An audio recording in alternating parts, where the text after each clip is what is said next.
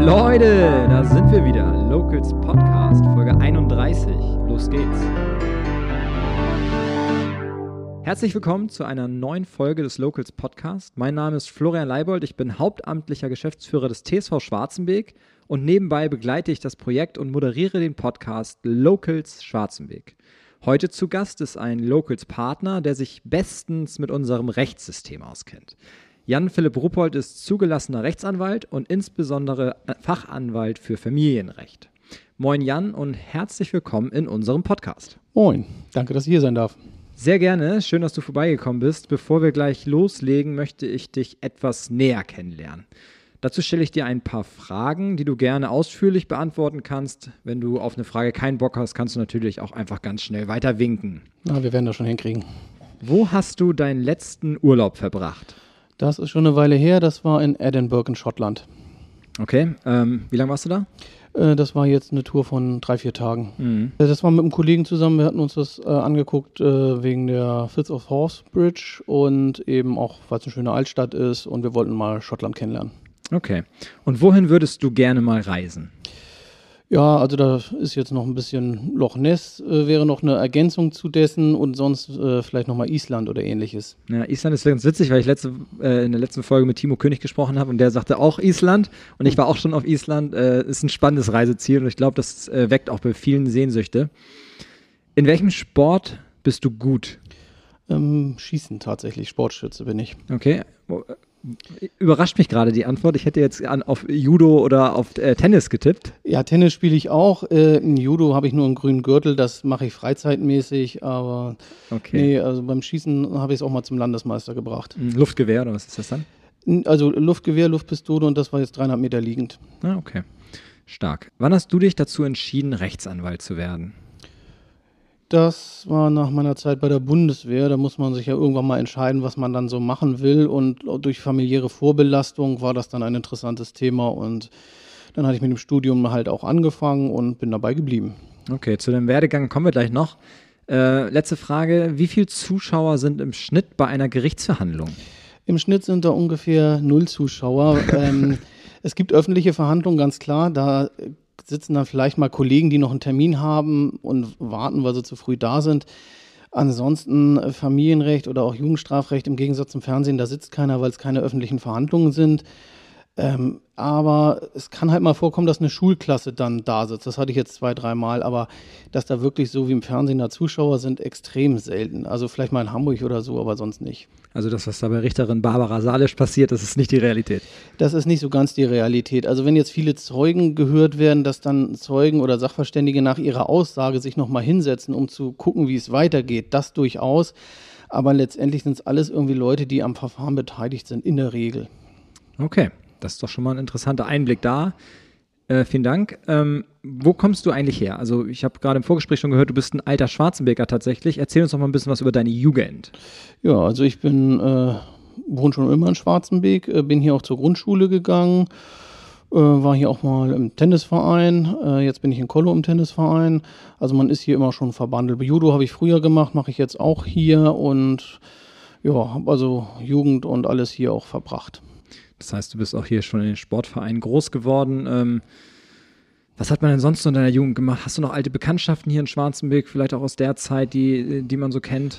Ja, tatsächlich habe ich jetzt neulich beim Einkaufen mal wieder jemanden aus der Schulzeit wieder getroffen, aber so tatsächlich längere Kontakte, also ich habe mal zwei Jugendfreunde noch äh, von damals, aber sonst äh, viele auch aus den Augen verloren. Bei einigen sieht man noch die Eltern, wenn sie noch mit dem Hund Gassi gehen oder ja, sowas. Okay. Ja, viele sind ja auch weggezogen, dann tatsächlich aus Schwarzenberg. Ist ja, ja, das haben die meisten wohl gemacht, ja. Auch äh, gar nicht die Regel, obwohl ich auch gar nicht sagen würde, dass es äh, so, un so ähm, unnormal ist, in Schwarzenberg zu bleiben, aber es sind trotzdem auch einige, die dann irgendwie dann die, in die große, weite Welt rausgehen. Naja, mit Ausbildungsplatz oder Studium, da muss man manchmal eben halt weg und wenn sie dann erstmal raus sind, dann. Ja, ist bei mir im Freundeskreis auch ganz ähnlich. Ähm, was sind so deine größten Hobbys? Wir haben eben schon über den Sport gesprochen. Was machst du sonst so neben der Arbeit? Was ich sonst so neben der Arbeit mache, ja, ein bisschen mit dem Hund rausgehen und ums Kind kümmern. Ne? Aber ja, sonst eben halt äh, versuche ich ein bisschen äh, Sport zu machen, um die Plauze wegzukriegen. okay. Ähm, deine Reiseziele waren ja jetzt so ein bisschen äh, auch geschichtstechnisch oder auch ein bisschen, äh, weiß nicht, ob das äh, Fantasy angehaucht ist. Bin ich, nee, da richtig? Nee, eigentlich nicht. Also ich fand es jetzt, also äh, ein Bekannter war da, da hat er interessante Fotos gemacht und jetzt mit diesen Vulkanen und so und Thermalquellen, das wirkte eigentlich relativ interessant. Also ja. ich habe jetzt ein bisschen Osteuropa bereist und war jetzt auch schon in Italien und mal ein bisschen in die andere Richtung. Also mir geht es darum, auch ein bisschen was Interessantes zu sehen, also nicht am Strand liegen oder so. Ja, okay.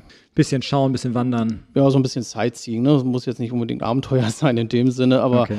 mal, dass man mal rauskommt und was anderes sieht. Ja. Ähm, kommen wir zu deinem Job. Äh, gibt es da vielleicht spannende Fälle, die du uns mal erzählen könntest? Lustige Anekdoten, die du vielleicht, natürlich ohne Namen zu nennen, erzählen kannst?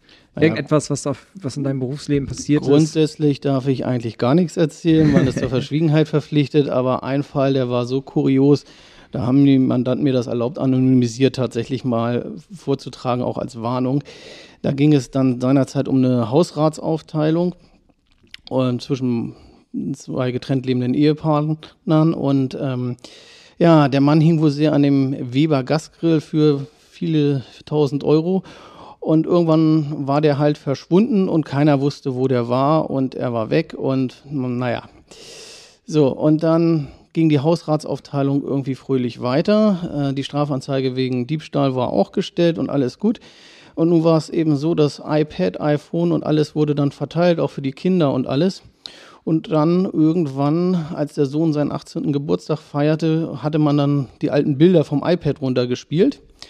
Und da das alles noch mit der Cloud verbunden war, auch das, was der liebe Ehemann bekommen hatte, waren plötzlich aktuelle Fotos von der Grillparty, die der Mann feierte, dann zu sehen. Oha. Und es war zu sehen, dass er sich den Grill vom äh, ja, Balkon geholt hatte. Oha war jetzt ein bisschen peinlich, aber wurde dann, es ging irgendwie noch ganz gut aus, dass keiner jetzt großartig da Schaden von genommen hat. Hm, okay.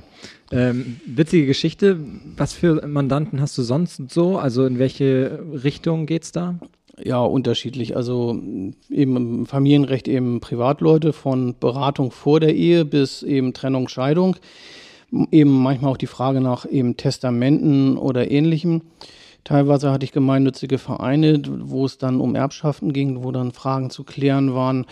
Ansonsten das eine oder andere Unternehmen mit Kleinerigkeiten, aber ähm, ja, das ist eben querbeet, was dann eben mal kommt. Manchmal sind es auch Untervollmachtsmandate, wo nicht dann andere Kollegen beauftragen, die dann irgendwo, weiß ich, in Heidelberg, München oder sonst wo ansässig sind, hier die Termine wahrzunehmen. Das mache ich auch öfter, auch für größere Kunden.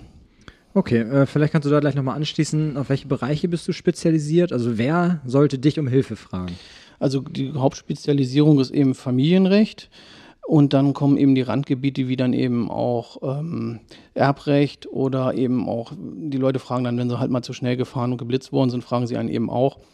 Oder eben auch diese Geschichten, dann so diese kleineren Strafsachen, die dann so am Rande ähm, eine Rolle spielen, weiß ich, Beleidigung oder der eine hat den anderen geschlagen oder angeblich wurde das Kind missbraucht oder was auch immer dann eben halt teilweise dann zutage tritt in solchen Streitigkeiten. Da betreue ich natürlich dann auch diese familienrechtlichen Geschichten und da spielt dann manchmal auch das Strafrecht eine Rolle. Du sagtest gerade beim geblitzt werden oder zu schnell fahren, da kommen auch Leute auf dich zu. Äh, kann man denn da was machen? Oder? Ja, grundsätzlich kann man sich natürlich die Sache mal angucken. Das heißt also die Akte kommen lassen und beispielsweise, wenn jetzt irgendwo das Eichsiegel abgelaufen ist oder irgendwelche Messfehler nachweisbar sind, aber was bei der modernen Technik immer schwieriger wird, dann kann man gegebenenfalls was machen. Man muss sich aber auch vor Augen halten, dass teilweise die Kosten in keiner Relation stehen. Wenn du jetzt für 15, 30 oder 60 Euro geblitzt worden bist, ähm, das ist wirtschaftlicher, ja, ich sag mal, Totalverlust, wenn du da zum Anwalt gehst, das macht mehr Sinn, das dann zu machen. Interessanter wird es, wenn Richtung Punkte oder gar Fahrverbot geht, äh, dass man da versucht, was zu machen, um noch das Fahrverbot zu umgehen. Aber das ist auch nur unter bestimmten Voraussetzungen dann möglich, dass ähm, entweder gibt es dann irgendwo einen Fehler, dann ist es hinfällig und ansonsten manchmal hat man dann das Glück, wenn die Voraussetzungen stimmen, wenn man sonst noch nie was gemacht hat und auf einen Führerschein angewiesen ist, dass man dann möglicherweise dann, dass die Strafe dann abgeändert wird, dass das eben eine Verdopplung oder Verdreifachung dieser Geldbuße gibt ja. und dann eben kein Fahrverbot. Aber das muss man dann individuell sehen. Das ist äh, von Fall zu Fall. Also teilweise hat man dann auch schon äh, Erfolg gehabt, weil es eben Fehler gab in den Geräten oder bei dem Aufbau dieser Messstelle oder ähnliches. Aber das muss man dann immer gucken. Aber es ist mittlerweile sind die Geräte schon ganz gut. Muss man schon ganz gut Scheiße gebaut haben, wenn man da einen Anwalt einschalten muss. Naja, Scheiße gebaut haben nicht. Ich meine, das ist ja mit den ganzen Geschwindigkeitsbeschränkungen. Guckst du jetzt in Mölln die Brücke an, neulich mhm. waren da noch 50, jetzt darf man wieder mit 70 rüberfahren. Also, das, wenn das dann auch immer wechselt, äh, ist es ja auch schwierig, wenn man eine Strecke jahrhundertelang gefahren ist, fahr nach Bergedorf und plötzlich ist da im Wald oben beim Ewigforst ist er jetzt 70, das ist auch schon eine ganze Weile, aber man hat so irgendwie, sag mal, das Fußgedächtnis, wenn dann neue Schilder aufgestellt werden. Also kann ich die Leute auch schon verstehen, dass sie mal so die Schilder nicht bewusst wahrnehmen. Ne? Das ist richtig, ja. Aber trotzdem muss man natürlich schon einiges getan haben oder man muss auch sehr schnell unterwegs gewesen sein, wenn man dann äh, einen Anwalt einschalten will, weil es finanziell dann ja entsprechend auch schon eine Höhe geht, wo sich das lohnt. Ja, ja, gut. Äh, die Leute, wo sich dann lohnt mit den Fahrverboten, da muss man schon ordentlich ähm, Gas gegeben haben. Genau, das meine das ich. Das ist was, aber hat ja auch so seine Folgen. Da kannst du ja vielleicht mal Matthias von der Fahrschule fragen. Ne? Das ist ein Unterschied, wenn du in der 30-Zone mit 30 fährst oder mit 50. Wenn dir einer vor die Füße läuft, im einen Fall erwischt ihn mit vollem Tempo, im anderen bleibst du einen Meter vor ihm stehen. Also es ist auch nicht ganz ungefährlich. Ja. Selbst in solchen kleinen, nicht bei so geringen Geschwindigkeiten, wenn man da eben zu schnell fährt, das kann schlimme Folgen haben. Das stimmt. Deswegen sollte man sich immer an die Geschwindigkeitsbestimmungen äh, in der Regel, auch wenn es gerne mal Abzocke heißt, da kann man sich über die Messstellen natürlich gerne unterhalten, aber im Großen und Ganzen haben diese Dinger schon irgendwo einen gewissen Sinn. Ja, ja, bin ich voll bei dir. Würde ich, würde ich gar nichts gegen sagen. Oh, warte mal kurz. Ich habe hier gerade eine Sprachnachricht bekommen. Das könnte vielleicht für alle hier interessant sein. Moinsen, Flo, du sag mal, wir haben hier jetzt immer mittwochs und äh, samstags in der feinen Kost auch äh, länger geöffnet und an den Adventswochenenden machen wir doch Glühwein am Tresen. Ich wollte eigentlich nur wissen, sehen wir uns da mal wieder? Und, ach, nee, warte mal ganz kurz. Sag mal, Niklas, hast du äh, hast schon alles besorgt? Ja, Glühwein und Punsch ist besorgt. Aber hat Carsten den Grill schon rausgeholt und das Waffelteig vorbereitet? Na, Rock'n'Roll, Mann. Die Wurst ist bald warm, die Waffeln auch. Sehr schön, ja. Sehen wir uns? Du hast jetzt eben einmal beschrieben, was äh, so die Bereiche sind, auf die du spezialisiert bist. Wie kann man dich dann erreichen, wenn man tatsächlich Hilfe braucht? Ja, also klassisch Telefon oder eben äh, ja, über E-Mail oder wie auch immer. Also letztendlich äh, denke ich, ist ein Telefonanruf immer noch das Einfachste, dass man erstmal grundsätzlich klärt, ob und wie man helfen kann und dann kommt man zu einem persönlichen Gespräch oder wie auch immer das dann ist. Manche Sachen kann man ja auch schon vorweg regeln oder eben, dass man mir die Papiere zur Verfügung stellt, da muss man auch nicht. Muss man gucken, in Corona-Zeiten hat sich das ja auch so ein bisschen geändert.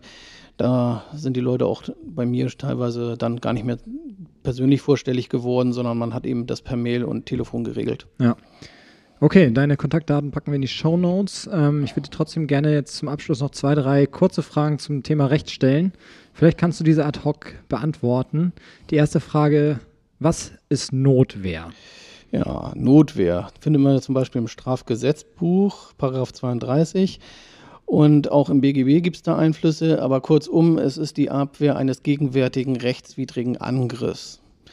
Es gibt auch noch die Nothilfe, da wehrt man den Angriff ab, aber von einem Dritten, der angegriffen wird. Ähm, ja, dann kann man jetzt auch wieder zig Ausführungen machen, aber letztendlich, wenn jetzt einer auf dich zukommt und will dich schlagen oder schlägt dich, dann darfst du ihn natürlich zurückschubsen. Ne? Auch wenn er mich schlagen will? Ja, man muss nicht warten, bis man getroffen worden ist, aber es muss schon quasi unmittelbar bevorstehen. Muss man das denn belegen können? Also ist man da quasi in der Beweispflicht als Opfer?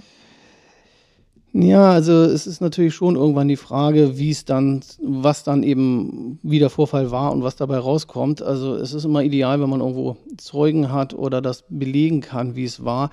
Ist natürlich doof, wenn man dann selber mit der blutigen Nase dasteht ähm, und äh, dann erst sich wehrt, dann ist es natürlich klar.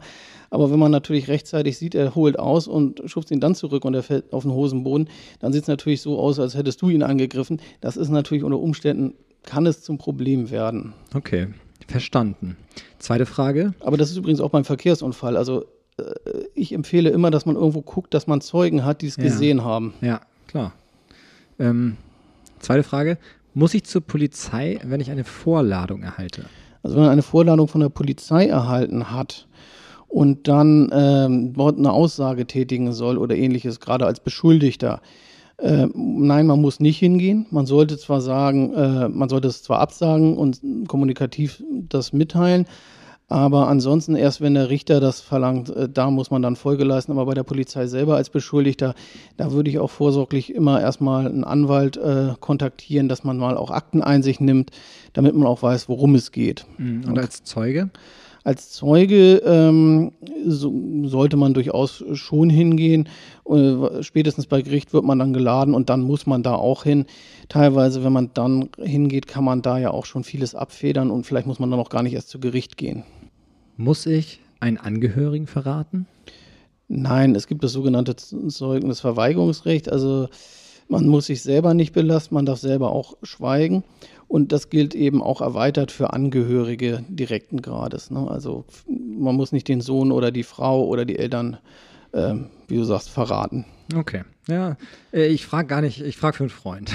ja, nein, also was man nicht darf, ist lügen, aber man darf eben sagen, ähm, nehmen wir mal wieder das Verkehrsrecht, wenn da gefragt wird, wer ist da gefahren, dann äh, kann man sagen, ja, ich weiß, wer der Fahrer ist, aber ich möchte mich dazu nicht äußern, weil es weil ich jetzt von meinem Aussageverweigerungsrecht Gebrauch mache. Oder? Okay, dann, dann können die sich nur denken, dass es jemand aus seiner Familie war. naja, der Werdegang wäre dann, dass die sich dann äh, beispielsweise dann die Personalausweise von äh, oder die Personalausweisfotos besorgen von anderen Angehörigen und dann versuchen, einen Abgleich zu machen. Ja. Machen sie in der Regel zwar jetzt bei kleineren Sachen nicht, aber wenn es dann jetzt irgendwie um Fahrverbote geht oder ähnliches, äh, da sind die schon hinterher, da gucken, versuchen die dann schon zu ermitteln, wer es dann gewesen ist. Und wenn man da auch zu renitent ist und sagt, oh, oh ich weiß immer nicht, wem ich meinem Auto gebe, dann kann es auch mal irgendwann eine Fahrtenbuchauflage geben. Ja. Aber da muss man auch schon ein bisschen dran arbeiten, bis man das kriegt. Okay. Äh, spannendes Berufsfeld, muss ich sagen. Jetzt nochmal zum Thema Locals Schwarzenberg. Du bist äh, vor einigen Monaten Partner geworden. Wie bist du auf das Projekt aufmerksam geworden? Also ursprünglich hatte ich es tatsächlich mal im Internet gesehen und fand das schon ganz interessant, war aber dann ein hat es ist dann wieder ins Hintertreffen gekommen. Dann hatte mir eure damalige Praktikantin, jetzige ähm, Angestellte, dann die damals auch noch in einem anderen Etablissement, sprich Fitnessstudio tätig war, davon ja. erzählt. Da hatte ich dann auch schon mal gefragt und letztendlich hat mich dann einer eurer Partner dann äh, auch nochmal mitgenommen und dann bin ich dann dazu gekommen. Genau, so ist es ja meistens über Empfehlungen dann auch von anderen Partnern, die dann mal jemanden mitbringen. Das heißt, wenn auch ihr hier zuhört und vielleicht ein Unternehmen in Schwarzmeck habt und Lust habt, bei uns mitzumachen, kommt einfach zum nächsten Partnertreffen vorbei. Ähm, ne, hört euch das Ganze mal an. Wir sind Anfang Dezember in der Brillenschmiede. Ähm, genauen Termin werden wir noch veröffentlichen. Wenn ihr Interesse, Interesse habt, dann sprecht uns gerne an, schreibt uns eine Nachricht. Ähm, wir sind da ganz offen und dann schauen wir, ob wir da zusammenkommen. Lieber Jan, vielen Dank für deinen Besuch, ähm, für den Einblick in dein Berufsfeld. Ich wünsche dir alles Gute und freue mich, dass du als Locals Partner mit an Bord bist. Wir sehen uns beim nächsten Partnertreffen, das hoffe ich zumindest. Bis dahin. Geplanterweise schon, ja. Alles Gute. Jo, danke dir auch. Ciao. Ciao.